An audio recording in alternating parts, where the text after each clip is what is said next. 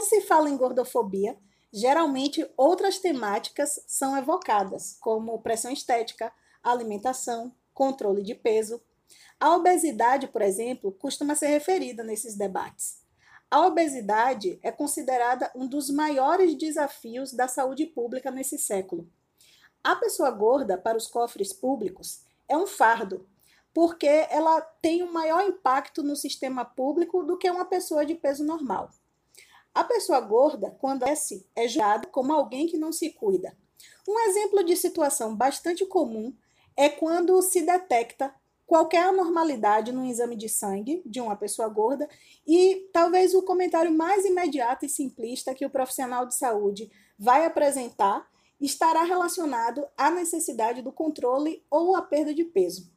Infelizmente, o discurso médico legitima a gordofobia, assim como os produtos da mídia e indústrias diversas que lucram comercializando de alguma maneira a ideia de saúde. O corpo gordo é patologizado, tendo que ser combatido a todo custo, pois os ideais de saúde e de normalidade estão centrados no corpo magro em nossa cultura. Em contraponto, a pessoa gorda acaba sendo alvo de preconceito, de discriminação e muitas vezes é desvalorizada e excluída. Então, falar sobre gordofobia é falar sobre os valores da sociedade em que vivemos, sobre diversidade, sobre cultura. E por que um podcast de psicologia trataria disso? Ora, falar sobre saúde mental implica em debater sobre temas importantes relacionados aos nossos contextos de vida. Somos seres imersos numa sociedade e numa cultura e estamos cada vez mais imagéticos. A prova disso é a necessidade da saúde e da boa forma. Então, vamos falar sobre gordofobia e entender o que é isso. Por isso, eu convidei a estudante Carolina Costa para colaborar nesse primeiro episódio da segunda temporada do meu podcast. Carolzinha, vamos começar se apresentando, né? E nos conte o que você tem a ver com esse tema. É, oi, Gabi. Obrigada pela oportunidade. Para quem não me conhece, eu sou Carolina, eu tenho 17 anos, eu sou paulistana e eu moro em Teixeira de Freitas, Bahia, há uns 10 anos. E eu sou aluna do IF Baiano, campus Teixeira de Freitas, faço o segundo ano do ensino médio e também o curso, segundo ano do curso técnico em administração. E eu comecei a estudar gordofobia a partir de um projeto científico, né? Um professor, meu professor de filosofia, ele me convidou para participar de um projeto dele que fala sobre filmes. Então, o projeto, resumidamente, é encontrar um problema filosófico, é, explorar ele, pesquisar ele e usar os filmes como exemplos, né? Então, eu entrei, aceitei participar do projeto. É, primeiro estudei com ele sobre a questão dos filmes, como a gente pode usar os filmes como exemplo, como os filmes imitam a vida, enfim. E aí depois eu é, escolhi tratar do meu tema. E aí eu escolhi falar sobre a gordofobia. E aí eu venho pesquisando a gordofobia desde então é, especificamente sobre os filmes, né? E o que vai gerar desse projeto é um ensaio filosófico falando sobre a gordofobia, filmes, enfim. Mas eu estudo, estudei gordofobia no geral, pressão estética, enfim, toda a história sobre que envolve o problema. Uhum. E desses pontos, Carol, que você tem pesquisado, é, quais são assim os que mais lhe chamaram a atenção até agora? a influência da mídia na nossa vida. Uhum. É, é, é, muito difícil, né? Eu encontrar referências sobre essa questão da gordofobia e da gordofobia especific, especificamente no cinema, uhum. é, na abordagem científica. Uhum. Então, eu tenho que estudar vários conceitos, diversos conceitos, para conseguir descrever o problema, né? Que eu estou abordando, que no caso da ensaio filosófico é a gordofobia nos filmes. Sim. Então, uma das coisas, das principais coisas que eu estudo é a mídia e a influência que ela tem na nossa vida. É, inclusive, muitos é, especialistas falam que é, a gente chegou a esse ponto de ter medo de ser gordo por causa da mídia, né? Então, Sim. é um assunto que me interessa bastante, sabe? Das propagandas, é, porque eu não sei se você sabe, Gabi, hum. e quem estiver assistindo, mas quem começou a, a, divulgar esse preconceito foram as revistas femininas, né? Como, por exemplo, a Mary Claire. Hum. Então, vou contar um pouquinho é, como é que se deu. Sim. É, depois da Primeira Guerra Mundial, com a Primeira Guerra Mundial, né, Primeira Grande Guerra, faltou tecido, né, porque os tecidos eram utilizados para fazer é, uniformes para a guerra.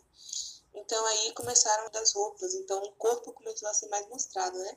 Surgiam é, os vestidos mais curtos, os braços é, à mostra, e aí surgiu ah, o discurso de que se o seu corpo estava aparecendo mais, ele deveria ser mais bonito, né? Hum.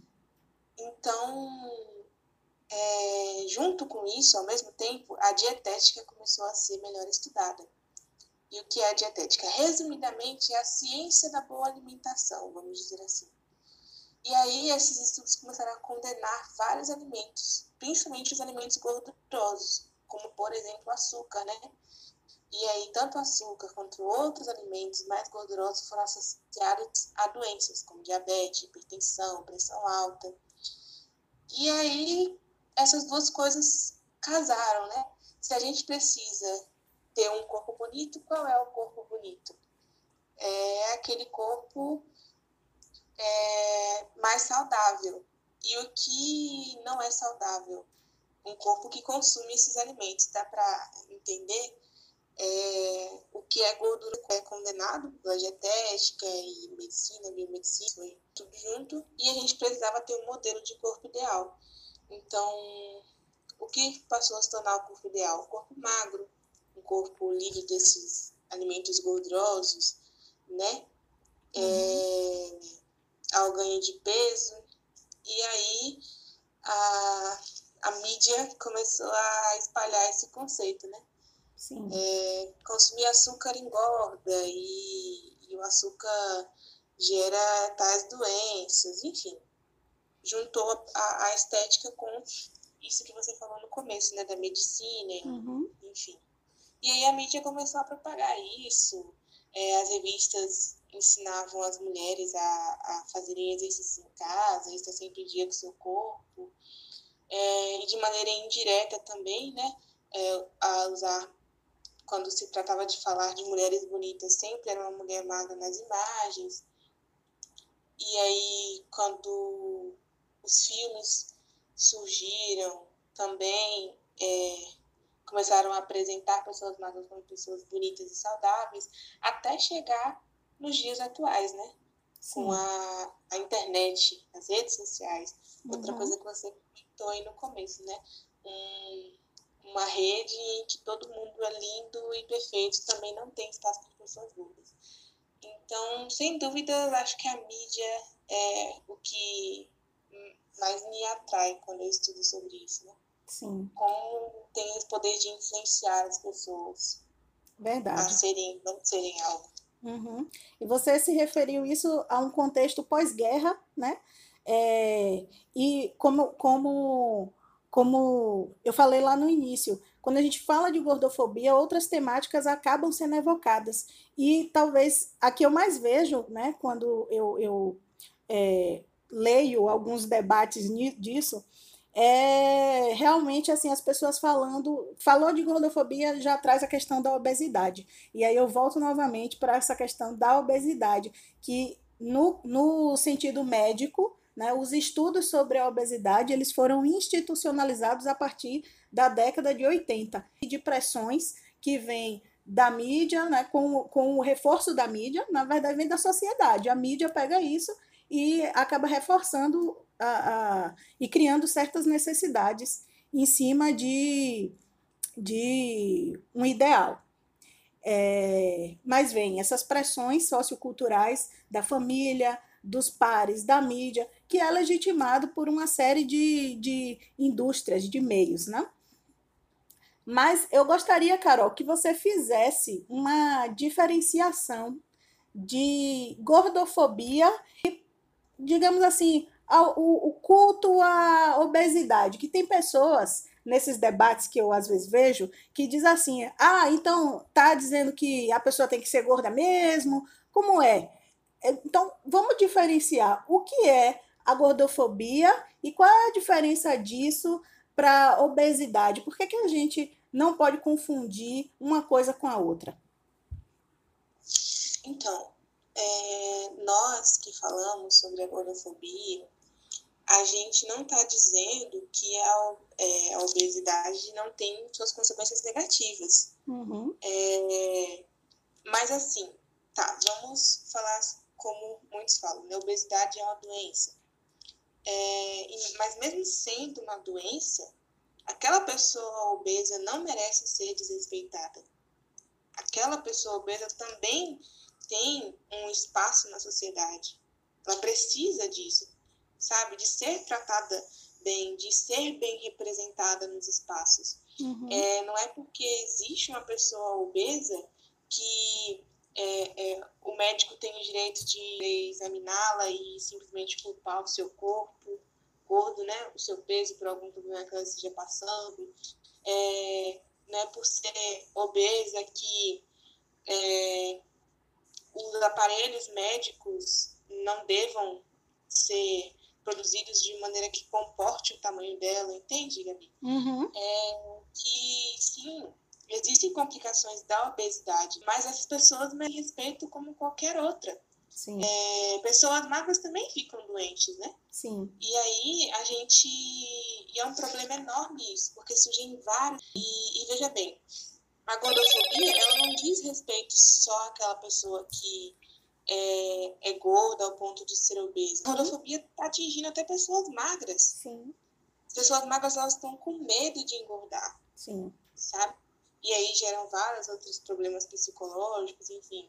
E, e isso sobre é, a gente desumanizar a pessoa obesa gera também a questão de que é, iniciou-se um consenso de que todas as pessoas gordas não são saudáveis. Isso Sim. é mentira. Uhum. Sabe? Não é por eu ser gorda que eu não sou saudável, não é porque a minha colega é magra que ela é saudável. Sim. Entende? Então, é, a gente não nega que existam problemas é, relacionados à obesidade, mas a gente exige o respeito pelo corpo gordo. Nós não merecemos é, sermos piada, né? É, sermos, sermos utilizados como motivo de de é, ofensa, de, de não merecer né, o devido respeito. Uhum. Então, é, são vários problemas que, que envolvem isso, né? A gordofobia não, não se trata apenas disso. Sim. E acaba assim que o mundo é, ele é pensado é, não para as pessoas gordas, para pessoas que estão fora desse padrão que é socialmente difundido como o correto. Mas o mundo é pensado para aquelas pessoas de peso normal, que não são deficientes, que é um, aí um outro ponto, né? Então, assim, existe uma ideia do que é uma pessoa normal e o mundo é pensado para essas pessoas. Então, a gordofobia, ela tá nesse, nesse, tá para esse lado aí de, de uma, uma espécie de opressão, não é, Carol? Exatamente é, quem não se encaixa é, é oprimido, né? Cada uhum. vez mais.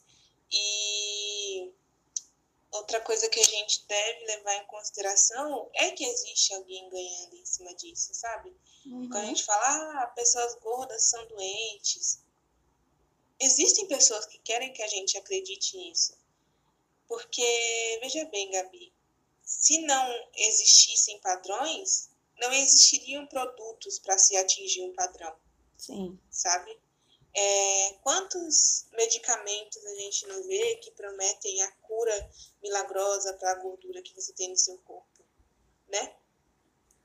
Verdade. Por qual motivo esses produtos seriam vendidos se não, se não fosse um problema ser gordo, por Sim. exemplo?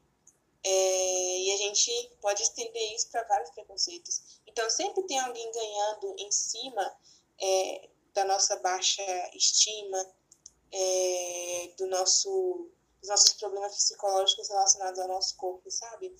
É, se os filmes não mostrarem só pessoas magras como sendo boas pessoas, é, que é a que a gente faz para as gordas consumirem os produtos, sabe? Sim. É mais fácil você é, produzir produtos para um grupo só e deixar o um grupo que é a minoria e deixar o resto se matar para consumir o que você está vendendo para conseguir atingir aquele padrão ali do que você produzir tudo para incluir todo mundo, sabe? Então, existem pessoas ganhando em cima disso. Verdade.